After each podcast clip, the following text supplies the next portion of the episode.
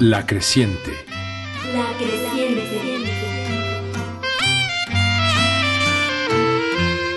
Cruz Mejía.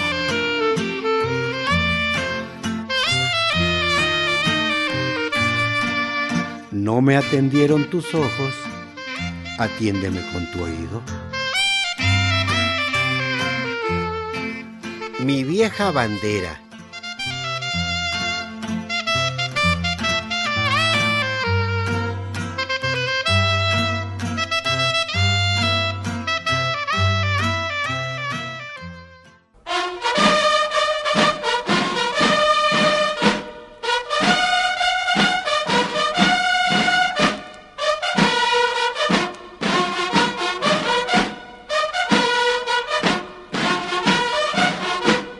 La bandera que teníamos en la escuela estaba vieja y descolorida. El sol de muchos años le había comido los colores.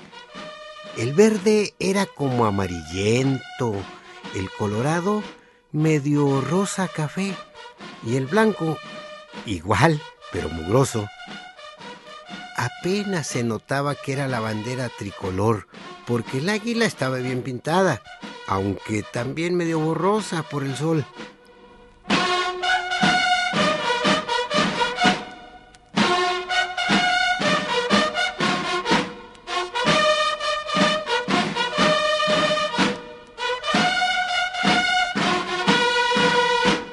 Para las fiestas patrias, el profe Teodoro compró otra bandera, o más bien compró las telas, porque él, ayudado por las muchachas, cosió un pedazo con otro y con mucho talento le pintó el águila en medio. No sé cómo le hizo o de dónde la calcó, pero allí pintó el águila con mucho cuidado, con el nopal, la culebra, el agua y toda la cosa. El caso es que ya teníamos dos banderas, la vieja y la nueva. Y a la hora del desfile, la vieja se quedó en la escuela, en lo que fuimos a andar por las calles estrenando Pendón Nacional.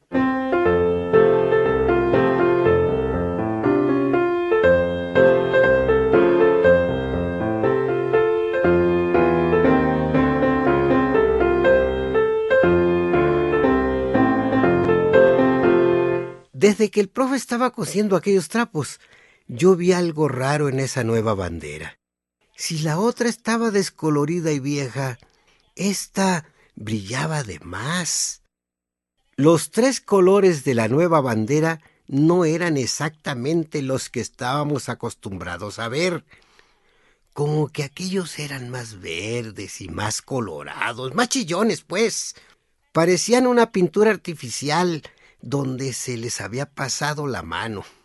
Como se ve en las botellas, el jarabe de los raspados, no dejábamos de reconocer lo gastado de la bandera vieja. Sin embargo, la que estábamos estrenando tenía algo que no le daba exactamente a los auténticos colores de la bandera. Lo peor de todo es que yo la miraba, estaba a disgusto y no podía explicarlo. Para mis adentros decía, la bandera no es así, pero de todos modos así es. Y con esa desfilamos. Yo me quedé para siempre con la idea de que esa bandera era verde, blanco y colorado, pero no los colores que le correspondían. Ni siquiera en los libros la han pintado como es. La bandera tiene sus colores que no pueden compararse con alguna otra cosa, porque son únicos. El verde es verde bandera y nada más. No se vale verde zacate, ni verde tractolina, ni ningún verde cualquiera. Otra de las cosas es que uno está impuesto a ver de frente la bandera, con el verde a la izquierda, el rojo a la derecha y el águila en el blanco, mirando hacia el asta.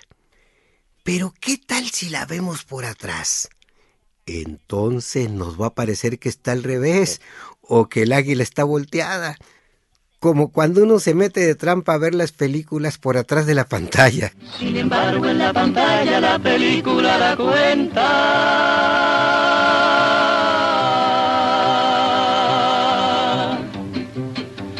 de dos horas de metralla y este el cine que revienta.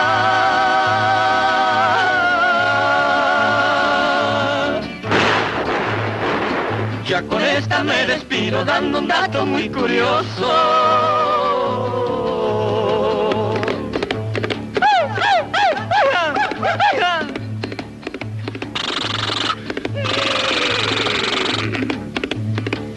Que duraron los brazos de las seis hasta las ocho. Tommy, Spook, Jones, Bill Boy y McCoy.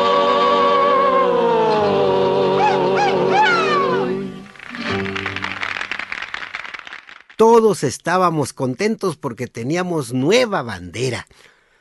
Yo también estaba muy gustoso, aunque había algo que me hacía entender que no era igual.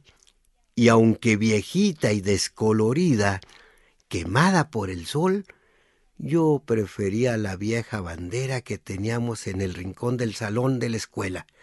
Igual que el mapa aquel grandote de la República Mexicana que teníamos colgado en la pared, ya todo resquebrajado, pero en él conocimos los estados del país. La bandera tiene que ser de satín y con los colores bien proporcionados. Lo largo es en una escala de 7 a 4 con relación a lo ancho.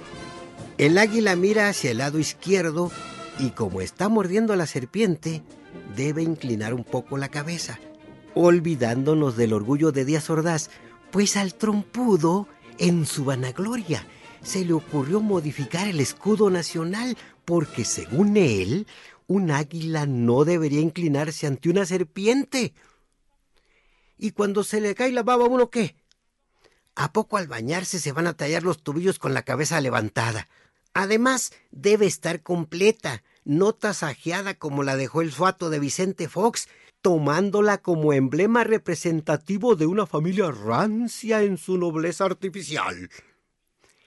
Dice aquel canto de Oh santa bandera de heroicos carmines, suben a la gloria de tus tafetanes, que el verde se refiere al pomposo color de nuestros jardines, el blanco es la nieve sin mancha de nuestros volcanes, y el rojo es como la sangre de los paladines. Oh santa bandera de heroicos carmines, suben a la gloria de tus tafetanes, el verde pomposo de nuestros jardines, la sangre abnegada de tus paladines, la nieve sin mancha de nuestros volcanes.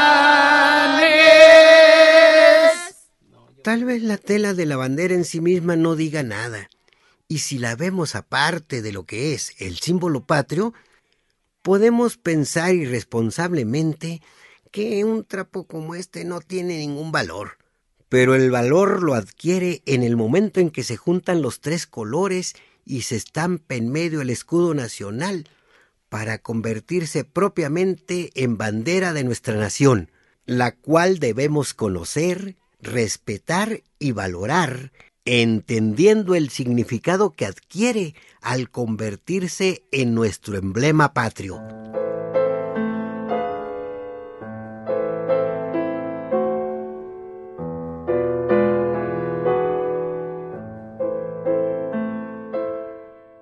Cuando se hace vieja la bandera, no debe tirarse a la basura. Se descontinúa y en una ceremonia especial se calcina, para no dejar rastro de ella que pueda ofender una conciencia mal educada. Nosotros que nunca tuvimos nada, nos encariñamos con nuestra vieja bandera. Y aunque ya pasaron muchos años, esa es la que más presente tengo en mi memoria. El sol de estos rumbos casi se la acabó, pero aquí en el alma sigue ondeando enterita. Yo no la recuerdo de nueva porque nunca la vi.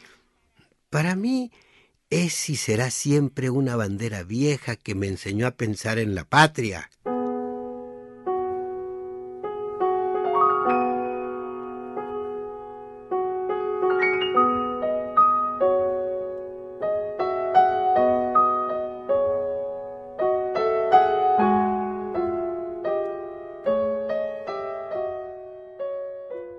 Veces pienso que estos amores aprendidos se alcanzan a meter en los genes de las personas.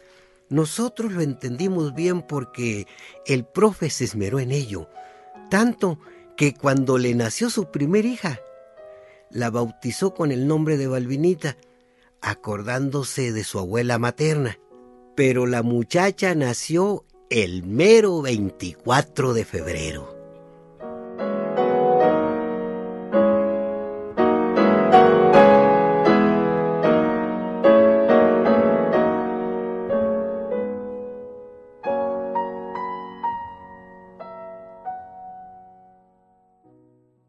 El 16 de septiembre. ¡Mexicanos! ¡Viva Dolores Hidalgo! ¡Viva! ¡Viva la independencia! ¡Viva! ¡Viva México!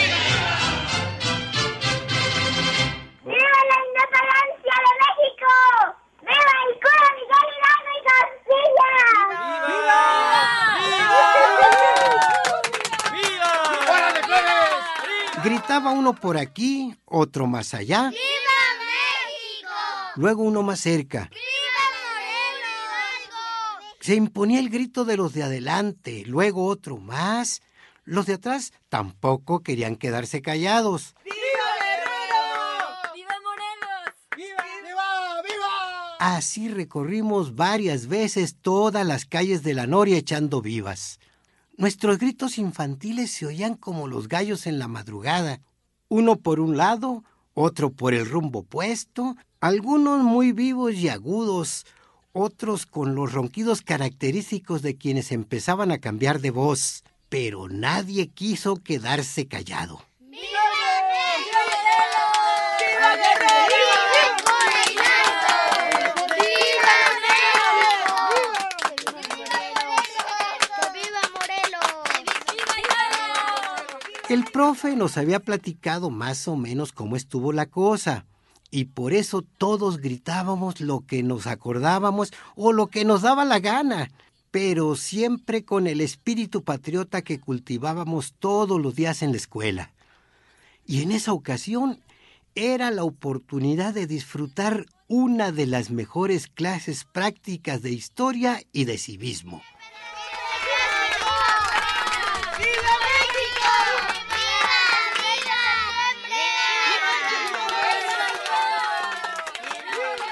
Los más grandes, como Florencio, Abraham, el Moño y el Coni, se las ingeniaron para hacer sus rifles de palo. Los demás agarramos un palo con la mano izquierda, porque todos llevábamos nuestra bandera de papel en la derecha. Solo la escolta llevaba delante la bandera nueva de trapo que hicimos con el profe. A Nacho Valenzuela le tocó ser el cura Hidalgo.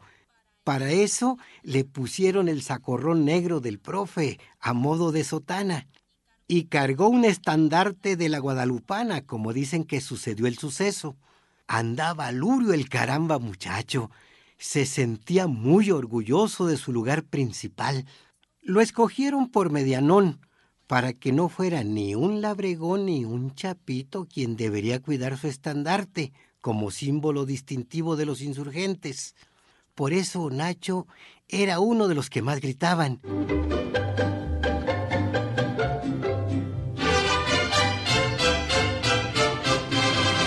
La calle de atrás de la escuela hace una H con la de en medio y la de la entrada, donde está el chifón de Chicoluque. Por ahí salimos armados como íbamos.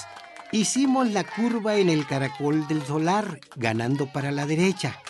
Al llegar a la esquina, dimos vuelta a la izquierda para seguir derecho hasta el fondo, junto al monte, donde doblamos de nuevo a la izquierda hasta dar la siguiente vuelta en que don Felipe Aboite,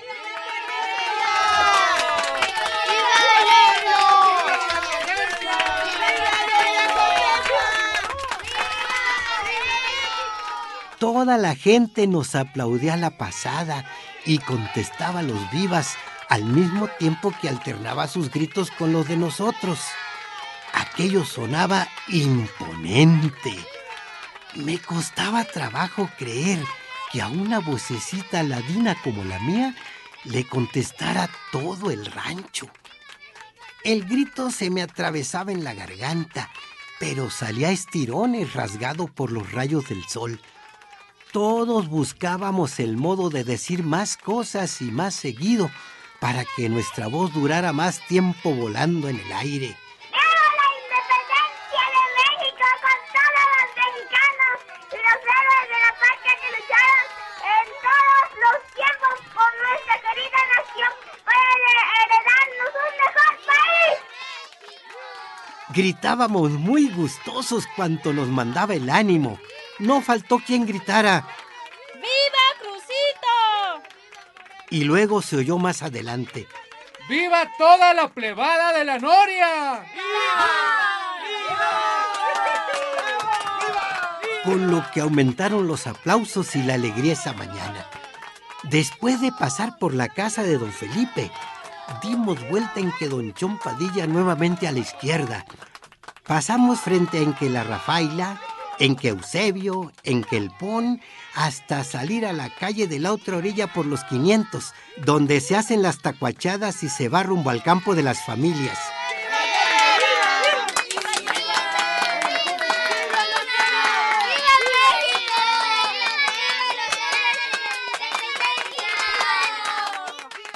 Así anduvimos casi dos horas dándole vueltas y vueltas al rancho por todas las calles entre las casas, más asoleados que la fregada.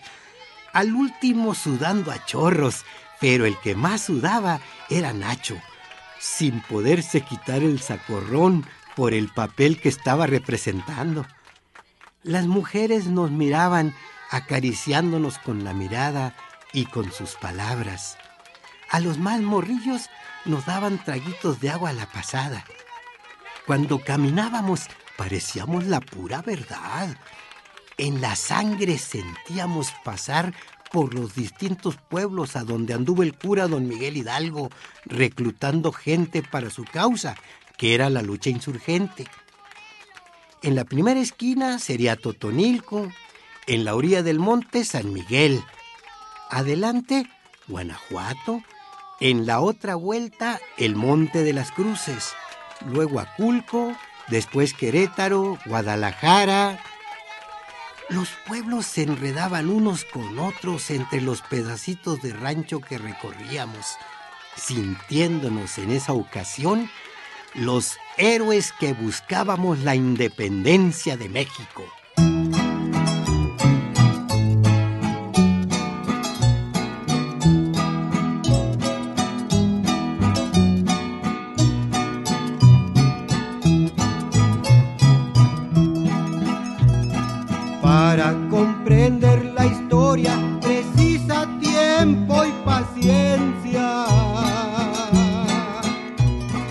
Escrita con sangre y muerte, qué dolorosa experiencia. Duró once años, once días. La guerra de independencia.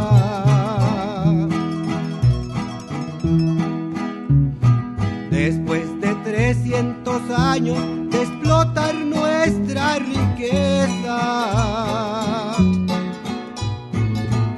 España se tambaleaba, el rey Fernando fue presa del gran imperio de Francia.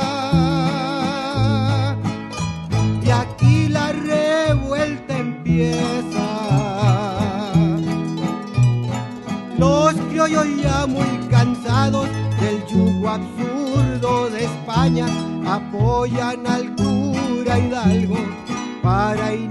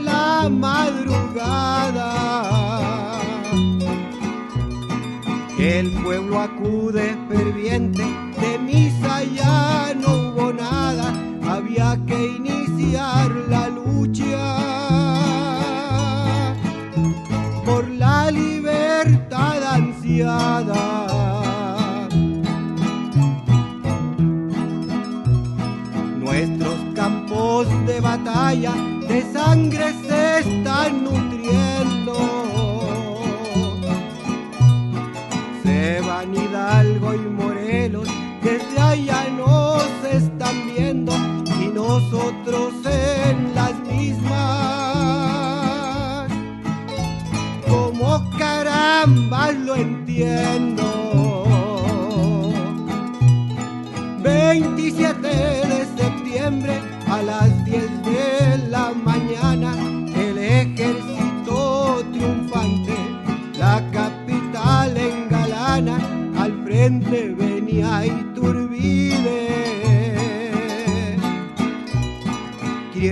Su triunfo se ufana.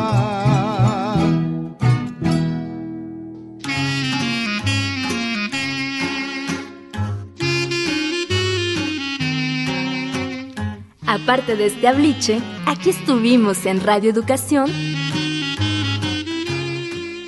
Fructuoso López, Alejandro Ramírez, Luis Luna, Óscar Santillán, Jesús Nava, Leonardo Mejía, Estrella Coral, Claudia Guzmán y Edmundo Cepeda.